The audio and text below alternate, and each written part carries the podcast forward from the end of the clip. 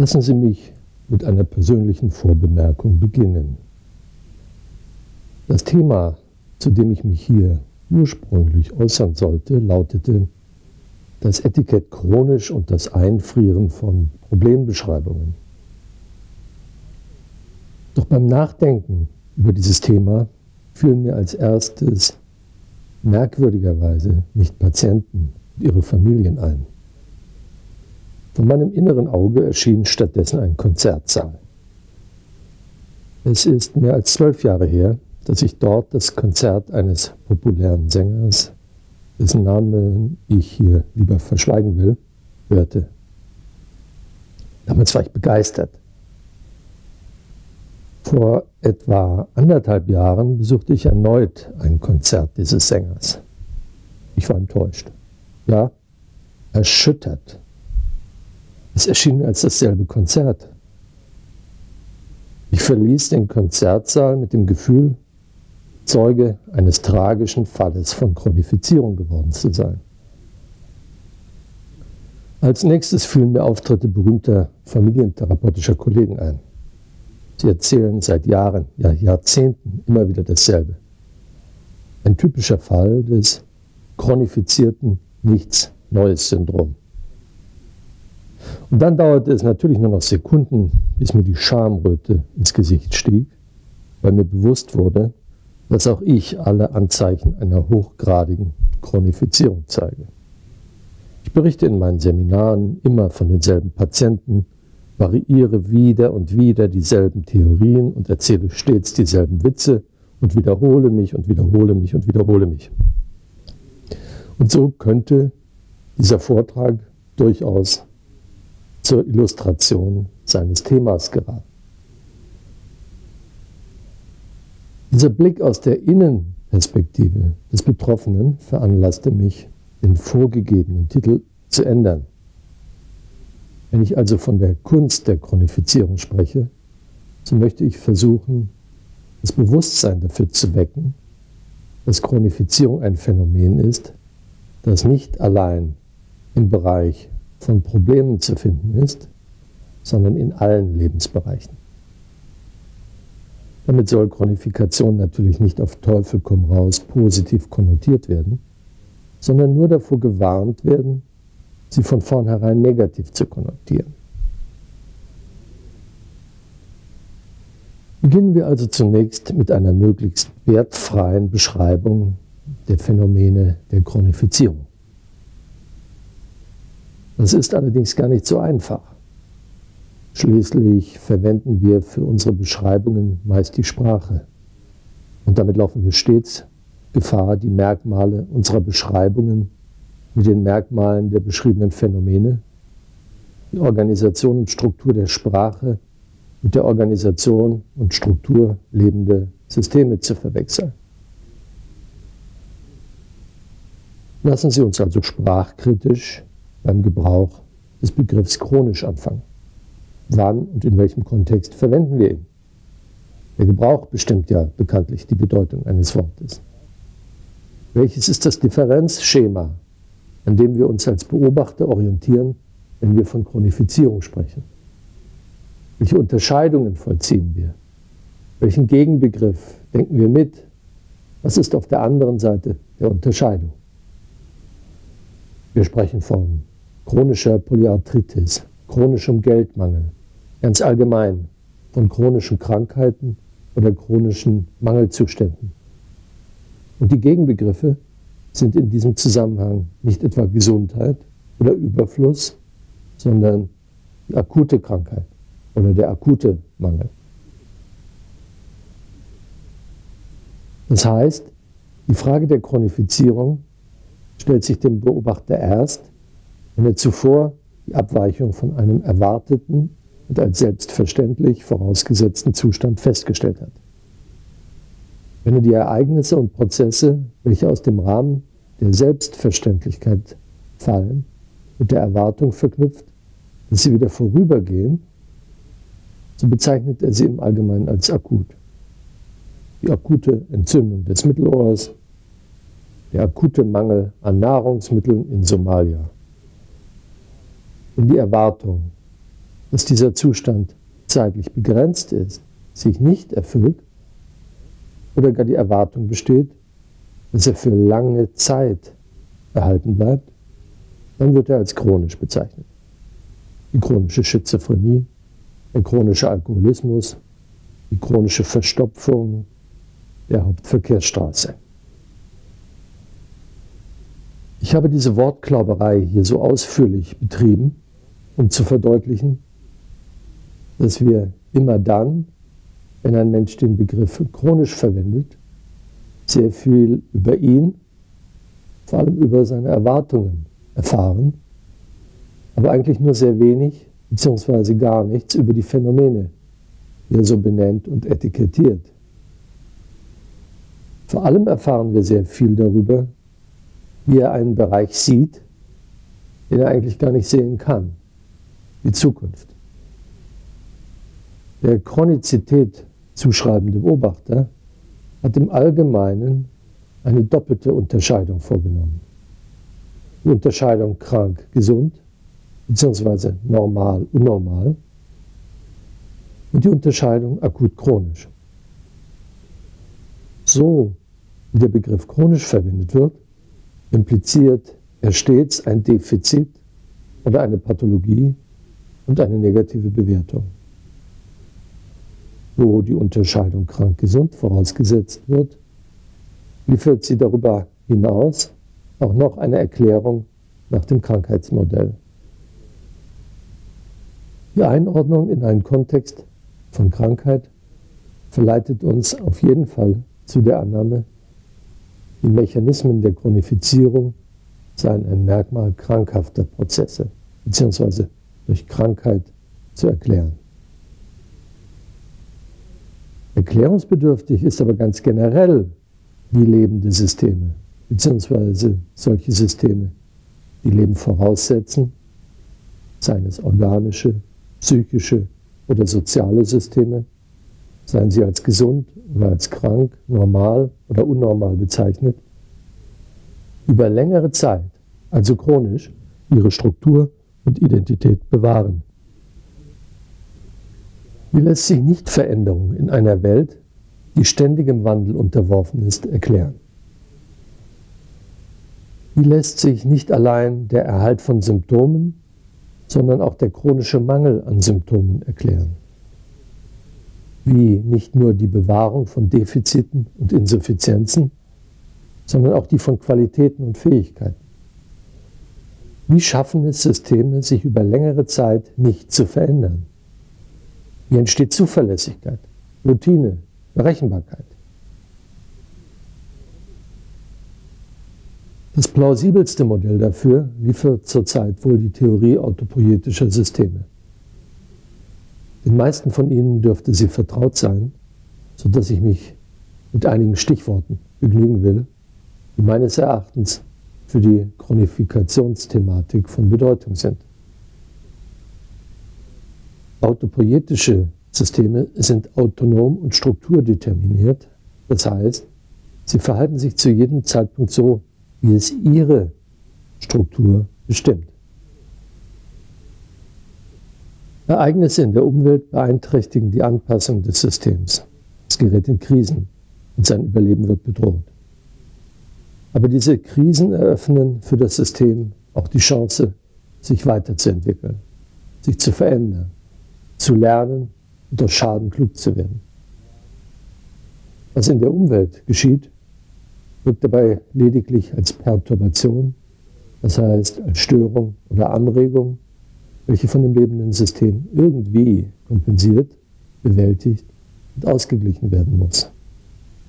Welche Lehren und Konsequenzen ein System aus der Interaktion mit einer Umwelt zieht, wird nicht von der Umwelt bestimmt, sondern vom System. Jedes lebende System schafft sich seine Umwelt. Es verändert sie oder erhält sie dadurch, dass es lebt, dass es bestimmte Verhaltensweisen realisiert und andere nicht. Die Entwicklung von System und Umwelt ist aneinander gekoppelt. Beide vollziehen miteinander eine Koevolution. Beide sind füreinander Umwelt, verändern sich gegenseitig und bestimmen füreinander die Überlebensbedingungen. Die Überlebenseinheit ist also nicht ein System, sondern die Einheit aus einem lebenden System und seiner Umwelt.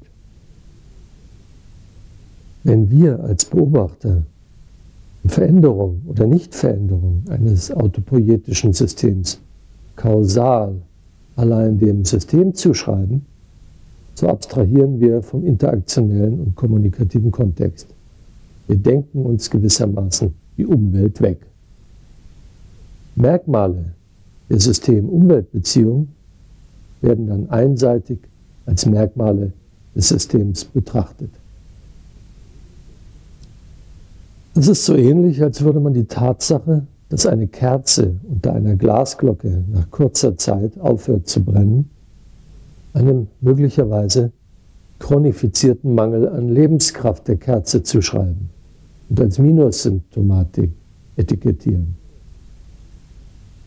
Bezogen auf die Frage der Chronifikation im engeren Sinne heißt dies, die Einheit, die chronifiziert, ist niemals ein isoliertes System, sondern stets eine Einheit aus System und Umwelt. Anders formuliert, Chronifizierung ist nicht das Merkmal eines Systems, sondern einer Beziehung, eines Interaktionsmusters zwischen System und Umwelt. Wenden wir im Lichte dieser theoretischen Überlegungen noch einmal den Blick auf den zu Beginn erwähnten Sänger und seinen Chronifikationsmodus. Wenn ich mich recht erinnere, war die Reaktion des Publikums vor anderthalb Jahren ganz enthusiastisch. Der Beifall wollte kein Ende nehmen. Mehrere Male musste der umjubelte Star auf die Bühne kommen, um Zugaben zu geben. Vor zwölf Jahren war es nicht anders. Ein Unterschied war lediglich, dass ich vor zwölf Jahren einer derjenigen war, welche unbedingt noch eine Zugabe hören wollten, während ich diesmal eher leidend und nur aus ethnologischem Interesse bis zum bitteren Ende blieb. Hätten alle Zuhörer so reagiert wie ich, so wäre es zu keiner Zugabe gekommen. Aber es waren eben nicht mehr dieselben Leute wie damals. Während vor zwölf Jahren das Publikum einer Altersklasse um die 30 herum entstammte, war jetzt das Durchschnittsalter so zwischen 18 und 16. Wenn wir die Einheit der Chronifizierung betrachten, das heißt in diesem Falle den Sänger und sein Publikum, so konnte er nur so bleiben, wie er war, weil sich sein Publikum verändert hatte. Oder wenn wir es marktwirtschaftlich ausdrücken wollen. Er konnte weiter die alten Produkte verkaufen, weil sich der Markt verändert und er eine neue Konsumentengruppe gefunden hatte. Dasselbe Chronifizierungsmuster gilt für den familientherapeutischen Jetset. Und es gilt natürlich in aller Bescheidenheit auch für mich, wenn ich immer wieder dieselben Seminare abhalte. Säßen immer dieselben Leute in meinen Seminaren, so würden sie mich wahrscheinlich steinigen, wenn ich immer wieder dieselben Scherze machen würde. Dieses mit Steinen werfen würde dann auf mich als Perturbation, als Störung wirken und ich würde mir etwas Neues einfallen lassen. Wahrscheinlich. Ein anderes gutes Beispiel für diesen Chronifizierungsmodus liefert beispielhaft die Schule. Dadurch, dass immer wieder neue Schüler nachgeliefert werden, brauchen weder die Lehrer noch die Schule als Institution zu lernen. Es ist das Modell des Durchlauferhitzers.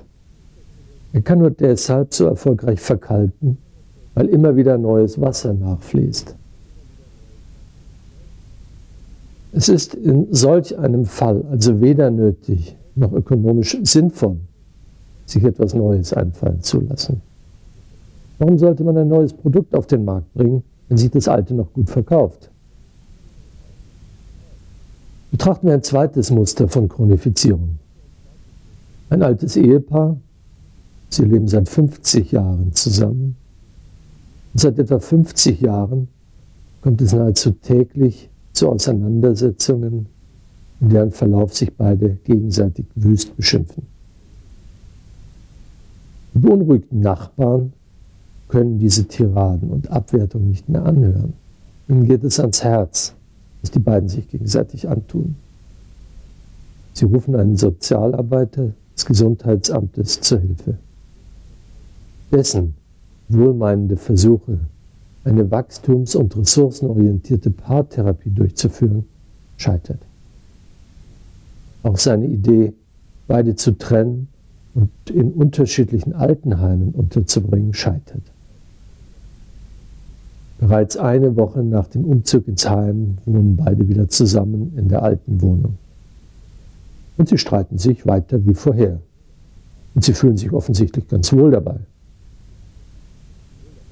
Befragt, warum sie zurückgekommen sind, antworten beide, sie hätten sich gegenseitig vermisst. Ihr Leben im Heim sei langweilig, ohne Spannung, inhaltsleer gewesen. Der Streit war offensichtlich Teil eines chronifizierten Spiels, das die beiden voller Leidenschaft spielen, seit sie sich kennen. Viel einfacher scheint da das dritte Chronifizierungsmuster. Musterbeispiele dafür scheinen mir Kirchen und Sekten zu sein, wenn wir böswillig und selbstkritisch zugleich sein wollen auch psychotherapeutische Fachgesellschaften folgen häufig diesem Muster. Ihre Chronifizierungsstrategie möchte ich funktionellen Autismus nennen.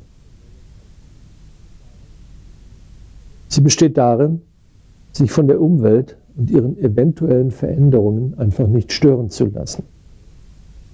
Unabhängig von deren Entwicklung sind sie in der Lage, eine inhaltlich wie immer geartete Orthodoxie zu etablieren und aufrechtzuerhalten, weil sie sich nicht an einer äußeren, sondern an einer inneren Umwelt, ewigen Wahrheiten des Glaubens oder Wissens orientieren.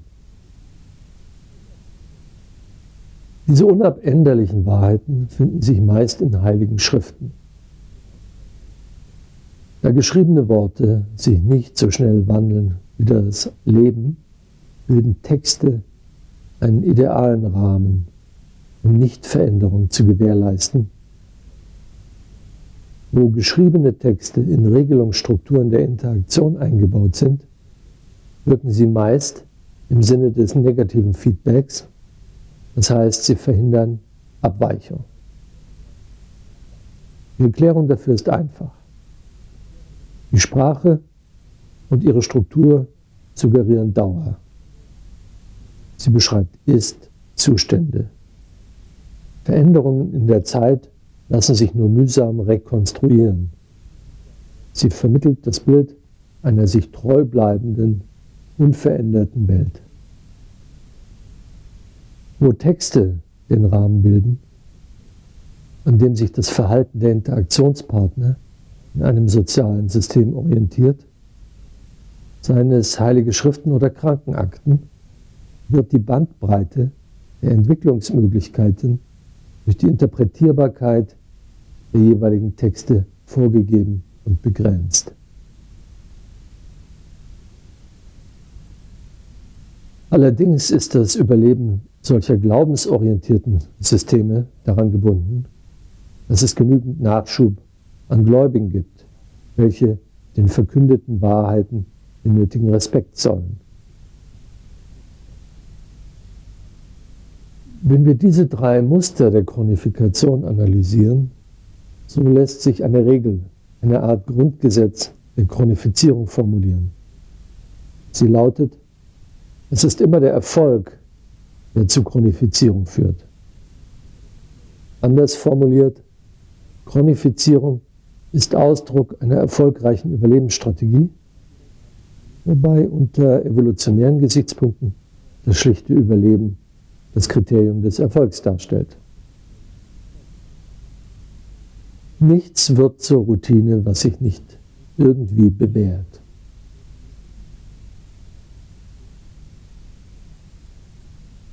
Lernende Systeme ändern sich nach der Versuch-Irrtum-Methode. Oder besser, wie es einer der Gründerväter der Kybernetik, Ross Ashby, formulierte, nach der Methode des Suchens und Fassens. Wenn eine Lösung für ein Problem, das heißt ein Weg, die Störung zu beseitigen, gefunden ist, so wird er weiter beschritten. Damit ist aber keinesfalls gesagt, dass dies aus der Perspektive des außenstehenden Beobachters gesehen die einzig mögliche Problemlösung oder gar die beste wäre. Es ist einfach eine, die geht, die zu den Bedingungen des Systems und der Umwelt passt. Das heißt, mit ihnen vereinbar ist. Und wenn solch eine Überlebensstrategie erst einmal etabliert ist, so hat sie die Tendenz zu chronifizieren. Das heißt, sie wird wiederholt und wiederholt und wiederholt. Taucht ein ähnliches Problem erneut auf, so stört es nicht mehr. Und es führt zu keiner Krise, da der erprobte Bewältigungsmechanismus abgerufen werden kann. Das bringt uns zu einer zweiten Regel der Chronifizierung. Jedes System, das nicht in Krisen gerät, chronifiziert. Es kann seine Strukturen ungestört bewahren. Es kann so bleiben, wie es ist. Und das kann es nur, weil die Umwelt nicht stört. Die hier vorgestellten Muster der Chronifizierung scheinen auf den ersten Blick ja sehr unterschiedlich. Im ersten Falle ändert sich die Umwelt. Im zweiten bleibt sie konstant und im dritten wird sie gar nicht wahrgenommen. Bei näherer Betrachtung erweist es sich aber, dass alle drei Beispiele Spezialfälle desselben Musters darstellen. Die System-Umwelt-Beziehung bleibt, auch wenn es zunächst anders erscheint, immer konstant. Nehmen wir den ersten Fall, den Sänger und die Schule. Hier haben wir es offenbar mit einem Paradox der Chronifizierung zu tun. Nur weil sich die Umwelt des Systems ständig ändert, kann es dasselbe bleiben. Paradox ist dies allerdings nur, wenn man nicht zwischen der Innen- und Außenperspektive der Beschreibung trennt.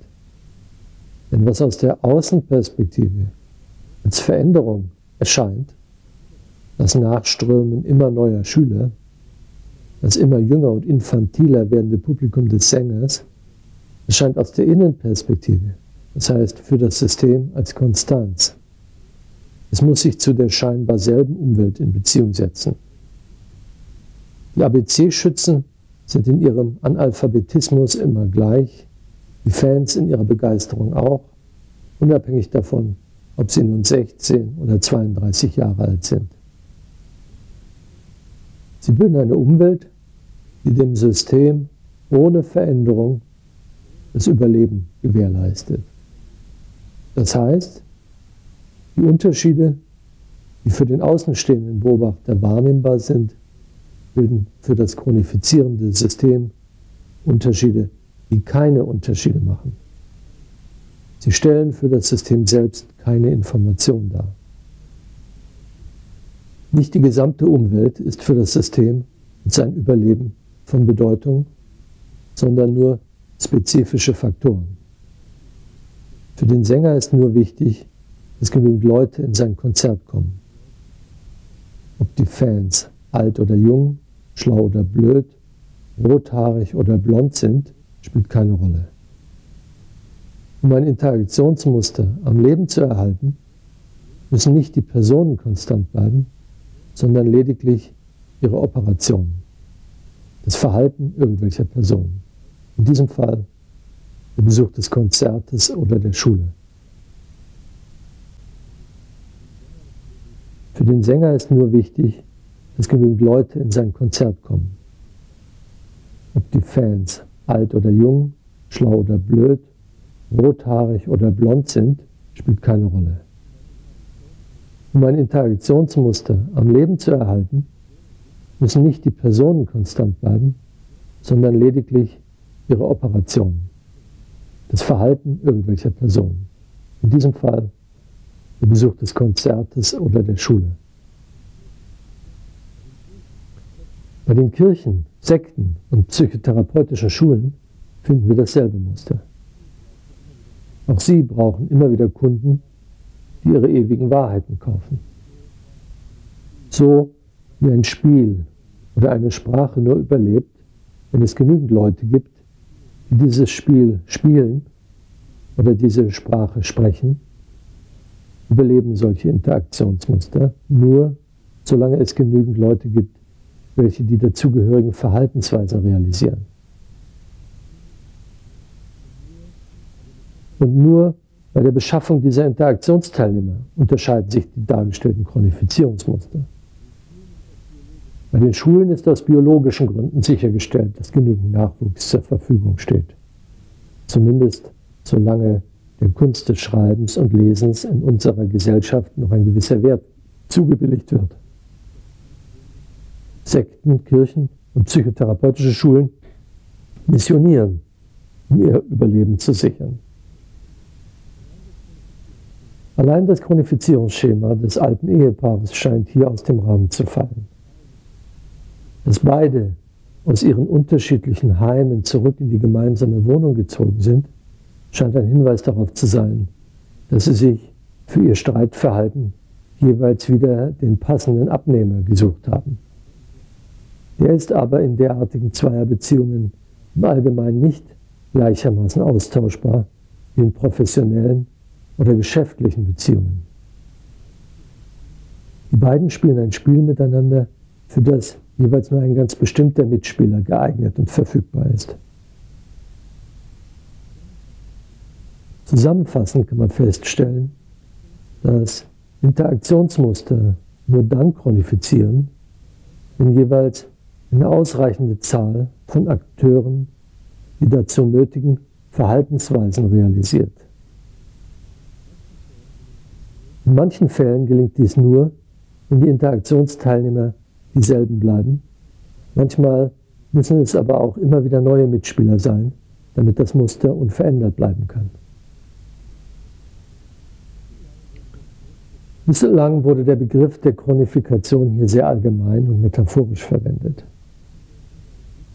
Lassen Sie uns nun einen Blick auf den engeren Bereich werfen, mit dem wir es normalerweise als Therapeuten zu tun haben. Die Chronifizierung von Problemen bzw. Problembeschreibungen. Auch hier empfiehlt es sich, den Beobachter in den Mittelpunkt zu stellen. Er entscheidet, was er als Problem bewerten will. Die Konstruktion eines Problems erfordert mehrere Schritte. Der erste ist, dass ein oder besser noch mehrere Beobachter ihre Aufmerksamkeit auf einen bestimmten Phänomenbereich fokussieren, in dem irgendwelche Zustände oder Ereignisse nicht ihren selbstverständlichen Erwartungen entsprechen. Dabei gibt es zwei Richtungen der Abweichungen.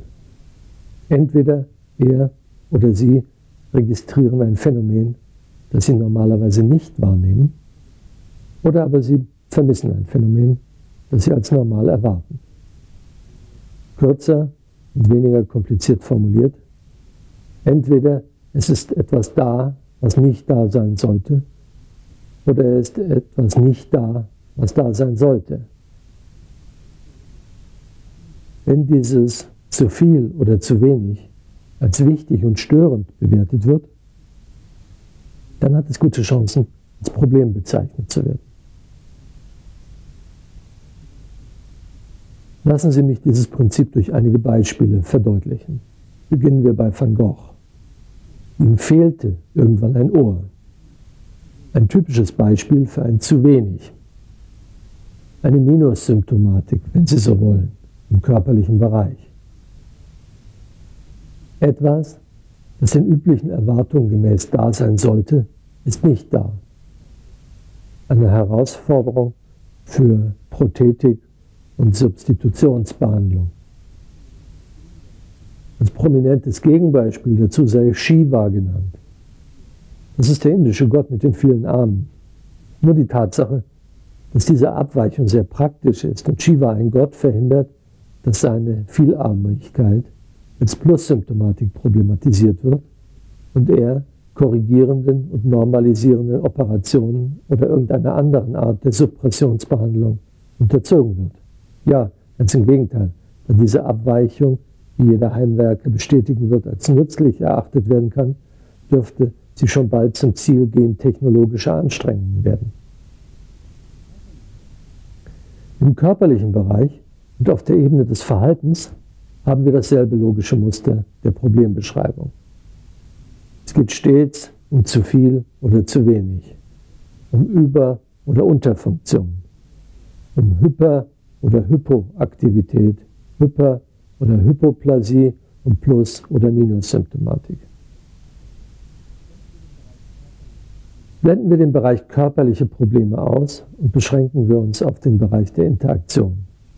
So ist die Wurzel einer Problembeschreibung stets, dass entweder ein Verhalten, ein Akt gezeigt wird, das nicht erwartet wird, oder ein Verhalten nicht gezeigt wird, das erwartet wird, eine Unterlassung. Zum Problem kann solch ein gezeigtes oder nicht gezeigtes Verhalten aber nur dann werden, wenn es von irgendjemandem bemerkt wird. Und auffällig sind am ehesten solche Verhaltensweisen, die irgendwen oder was Störungen, stören. Störungen haben Vorrang.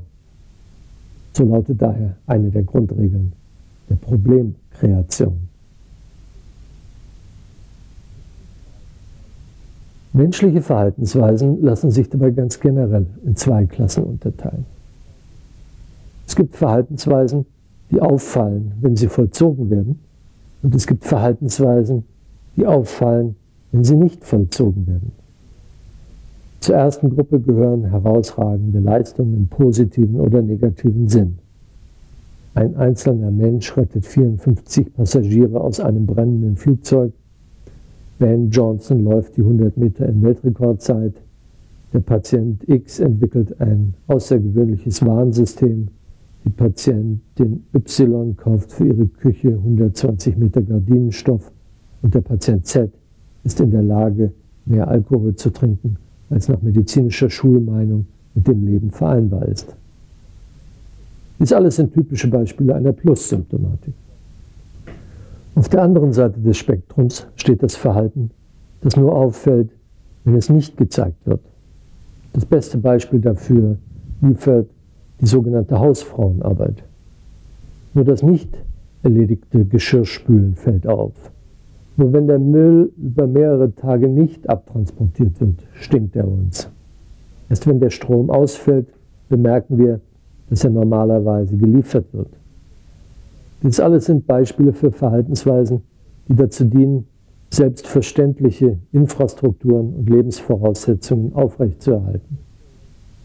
Werden sie nicht vollzogen, so wird das von denen, die sich auf ihren Vollzug verlassen, im Allgemeinen als Problem beschrieben. Auf der sozialen Ebene unterscheiden sich die Lösungsmuster für diese beiden Typen von Problemen. Im Fall der Plus-Symptomatik, wo irgendjemand ein als störend erachtetes aktives Verhalten zeigt, bietet sich die Ausgrenzung als probates Mittel. Wer sich nicht nur nicht an die Spielregeln des sozialen Zusammenlebens hält, sondern sich obendrein auch noch anderen gegenüber als Spielverderber betätigt, wird aus dem Verkehr gezogen. Schüler, die ständig den Unterricht stören, werden in Sonderschulen geschickt. Randalierer werden in Ausnüchterungszellen gesteckt, tobende Patienten in Gummizellen. Durch die Zuweisung zu einer therapeutischen Institution ist für das jeweilige, durch das abweichende Verhalten gestörte soziale System das Problem erst einmal gelöst. Im Falle der Minussymptomatik reicht es, denjenigen, der bestimmte soziale Funktionen verweigert, durch eine Person zu ersetzen, welche die gewünschten Leistungen erbringt. Im Arbeitsleben geht das relativ unkompliziert. Ein Mitarbeiter, der sich durch seine Antriebs-, Initiativ-, Ideen oder sonst eine Losigkeit auszeichnet, wird früher oder später seiner Losigkeitssammlung auch die Arbeitslosigkeit hinzufügen. Damit ist für das soziale System die Firma oder die Organisation, in welcher der Betreffende arbeitet, das ursprüngliche Problem aus der Welt geschafft. Diese Austauschbarkeit ist im Privatleben nicht gleichermaßen gewährleistet. Dadurch werden Familien durch derartige Unterlassungen erheblich nachhaltiger gestört. Eine liebende Mutter, welche die erwartete liebende Hausarbeit nicht erledigt, kann nicht so ohne weiteres ersetzt werden. Betrachten wir das Individuum als System, so ist auf dieser Systemebene durch Ausgrenzung allein noch nicht viel verändert. Das weitere Schicksal dessen, der nicht erwartete Verhaltensweisen zeigt oder erwartete Verhaltensweisen nicht zeigt, hängt weitgehend davon ab, wie seine Devianz von seinen Mitmenschen erklärt wird. Was von außen gesehen als erstes auffällt, ist, dass von den diagnostizierenden Beobachtern meist eine geradezu fantastische grammatikalische Verkehrung ins Gegenteil vorgenommen wird. Wer stört, so lautet die Erklärung, ist gestört. Die Erklärung für das störende Verhalten eines Menschen wird irgendwo in ihm, in einer Störung innerhalb seiner organischen oder psychischen Strukturen gesucht. Was ursprünglich ein soziales Problem war, eine soziale Störung, wird so ein individuelles Problem, eine individuelle Störung oder Behinderung. Das ursprünglich gestörte soziale System wird in seinen Interaktions- und Kommunikationsregeln nicht in Frage gestellt und es kann mit den schon lange erprobten Problemlösemethoden reagieren. Der als gestört bezeichnete Störer wird einer Behandlung zugeführt. Er ist es, der sich verändern soll oder muss. Das soziale System kann funktionieren wie bisher, die Perturbation ist beseitigt. Die Wahrscheinlichkeit der Chronifizierung steigt durch den sprachlichen Taschenspielertrick der Verkehrung von Aktivität in Passivität, durch den aus einem Störer ein Gestörter wird. Sein Verhalten wird dadurch aus dem interaktionellen Kontext gelöst und die Erklärung dafür innerhalb der Grenzen des Individuums statt innerhalb der Grenzen des sozialen Systems gesucht. Doch das macht einen riesigen Unterschied. Denn sucht man nach einer Erklärung für individuelles Verhalten innerhalb des sozialen Systems, so wird man sich die Frage stellen, wie gegenseitige Erwartungen und die Kommunikation darüber zur individuellen Verhaltenssteuerung beitragen. Und die Möglichkeit der Therapie ergibt sich dann ebenfalls auf der sozialen Ebene. Sucht man aber innerhalb des Individuums nach den generativen Mechanismen des Verhaltens, so lokalisiert man die Ursache der Störung außerhalb des sozialen Systems. Man braucht dann nicht über eine Änderung sozialer Spielregeln nachzudenken. Wenn aus dem gestörten sozialen System ein gestörtes Individuum wird, so ist klar, wer oder was sich zu ändern hat. Die Strukturen einer Schulklasse brauchen sich nicht zu ändern, wenn der störende Schüler in die Kinderpsychiatrie geschickt wird. Und die Spielregeln eines Betriebs brauchen sich nicht zu ändern, wenn der regelmäßig betrunkene Arbeiter in einer Klinik trockengelegt wird. Beim ersten Kontakt mit einer Behandlungseinrichtung, einer für ihn neuen Umwelt, erfolgt für den Patienten im Allgemeinen die Weichenstellung. Entweder die Behandlung hat Erfolg, das heißt, der Störer stört nach seiner Rückkehr nicht mehr, oder aber gerät auf das Chronifizierungsgleis. Im ersten Fall kann sein abweichendes Verhalten nach dem Modell der akuten Erkrankung erklärt werden. Und in diesem Modell gibt es auch Raum für eine unkomplizierte Rückkehr zur Normalität und Gesundheit. Im zweiten Fall läuft er Gefahr, zum Dauerkunden eines gesellschaftlichen Funktionssystems zu werden, das sich auf die Behandlung und Betreuung von Gestörten eingerichtet hat. An den Erklärungen für die Entstehung einer Störung orientieren sich im Allgemeinen auch die Vorstellungen, was therapeutisch oder fürsorgerisch wirksam wird. Wir leben in einer Zeit und einer Gesellschaft, in der vom Einzelnen verlangt wird, dass er innengesteuert funktioniert. Das heißt, dass er sein Verhalten selbst kontrolliert, sich selbst ernährt, versorgt, wäscht und die Zähne putzt. Wenn er in diesem Bereich eine Minussymptomatik zeigt, so wird dies meist mit einem Defizit erklärt. Er hat ein Loch im Ich oder das Ich ist zu schwach oder er hat es nicht gelernt, sich selbst zu versorgen. Die logische Konsequenz ist, dass andere diese Funktionen für ihn übernehmen und versuchen, dieses Defizit aufzufüllen. Wer nicht wahrnimmt, wie er sollte oder verwahrlost, der wird in Gewahrsam genommen. Er wird Objekt der privaten oder öffentlichen Fürsorge. Und zeigt er auf der Plusseite einen Kontrollverlust, trinkt er mehr, als er verträgt, erlaubt er seiner Fantasie und Imagination den Zutritt zu verbotenen Gefilden, so übernehmen andere, Angehörige oder Institutionen für ihn, manchmal mit der Hilfe von Medikamenten, ebenfalls die Kontrollfunktion. All diese Maßnahmen sind im Kontext eines Defizitmodells plausibel. Die Umwelt, die Familienmitglieder zum Beispiel oder die Mitarbeiter psychosozialer Institutionen haben in solch einem Modell logischerweise eine kompensatorische oder edukative Funktion auszuüben. Dieses Modell hat zwangsläufig eine chronifizierende Wirkung weil nun derjenige, der das abweichende Verhalten gezeigt hat, kein abweichendes Verhalten mehr zeigt.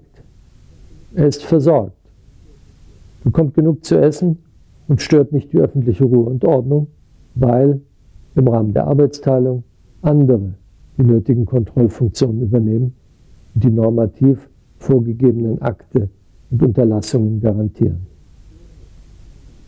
Das ursprünglich störende Verhalten erweist sich als erfolgreiche Überlebensstrategie.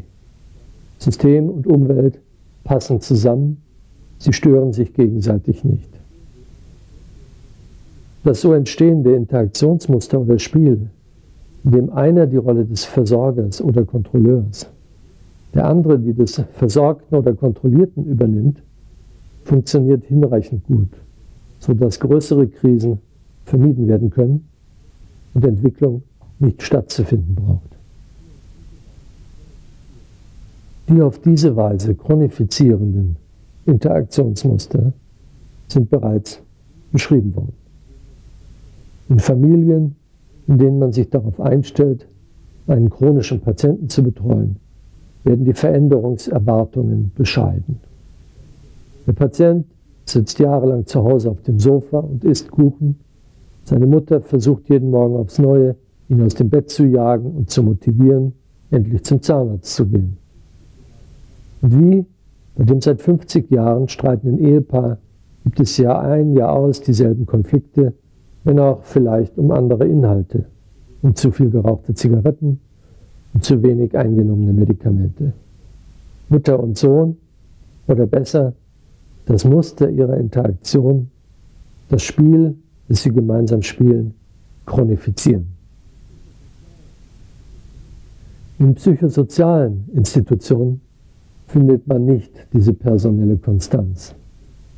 Aber auch hier bleibt das Muster dasselbe, da im Allgemeinen die beteiligten Therapeuten nach dem Durchlauferhitzermodell ausgetauscht werden.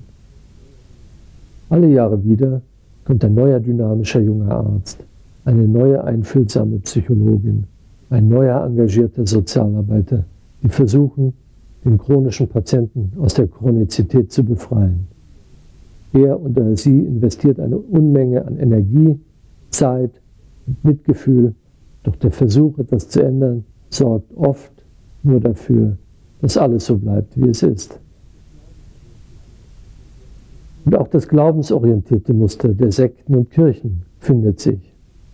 Diagnosen, niedergeschrieben und verewigt in Akten, haben für das psychosoziale System und seine Kunden eine analoge, Abweichung verhindernde Wirkung wie heilige Schriften für Sekten und Kirchen.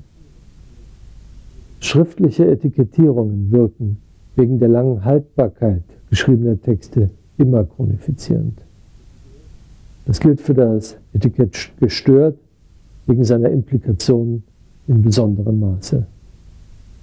Sie suggerieren von vornherein eine längerfristige Dauer, während abweichendes Verhalten nur gelegentlich gezeigt wird, verweist Störung auf einen anhaltenden Zustand, einen Defekt, einen dauernden Mangel. Insofern ist das Etikett gestört durch seine verdinglichenden Implikationen bedeutungsmäßig per se mit dem Etikett chronisch assoziiert. Wer gestört ist, der stört nicht nur einfach mal, sondern er wird eigentlich immer als potenzieller Störer betrachtet. Was immer er tut, es wird im Kontext seiner vermeintlichen Störung interpretiert. Eine Diagnose, die zwangsläufig als selbsterfüllende Prophezeiung wirkt. Wer erst einmal als gestört etikettiert worden ist, der kann sich so angepasst verhalten, wie er will. Er wird sich nur mit Mühe von seinem Etikett befreien können. Es wird erwartet, dass er sich anders als die anderen verhält, dass er irgendwann und irgendwo in der Zukunft Verhalten, Verhaltensweisen zeigen wird, die andere nicht zeigen oder Verhaltensweisen nicht zeigen wird, die andere zeigen. Und da die Zukunft offen ist, lässt sich diese Hypothese nicht falsifizieren. Was die Suggestion, die Störung dauere ewig, noch verstärkt, ist die Tatsache, dass es für Nichtgestörtheit kein definierendes Merkmal gibt. Man hat als Nichtgestörter keine blauen Punkte im Gesicht. Man kann es niemandem ansehen, dass er nicht gestört ist. Einer der Gründe, warum es sich empfiehlt, in psychiatrischen Kliniken einen weißen Kittel oder einen Schlüsselbund zu tragen. Es gibt daher auch keinen eindeutigen und vorgezeichneten Weg zurück in die Normalität. Will man die Chronifizierung eines Menschen zu beenden helfen, so kommt man nicht umhin, auf der Ebene des sozialen Systems zu intervenieren. Man muss das spezifische, chronifizierende Muster der konkreten Familie oder Institution analysieren. Nur dann kann man die Mechanismen, die es erhalten, stören. Da solche Systeme Kommunikationssysteme sind, bietet sich dazu unter anderem die Methode an, wie auch andere Orthodoxien den Garaus macht.